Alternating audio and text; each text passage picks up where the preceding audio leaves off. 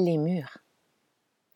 Au buisson typographique constitué par le poème sur une route qui ne mène hors des choses ni à l'esprit, certains fruits sont formés d'une agglomération de sphères qu'une goutte d'encre remplit.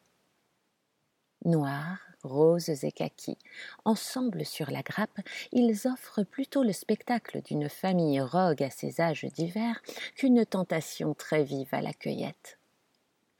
Vu la disproportion des pépins à la pulpe, les oiseaux les apprécient peu. Si peu de choses au fond leur restent quand du bec à l'anus ils en sont traversés.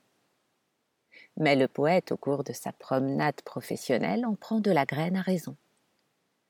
Ainsi donc, se dit-il, réussissent en grand nombre les efforts patients d'une fleur très fragile, quoique par un rébarbatif enchevêtrement de ronces défendues sans beaucoup d'autres qualités, mûres.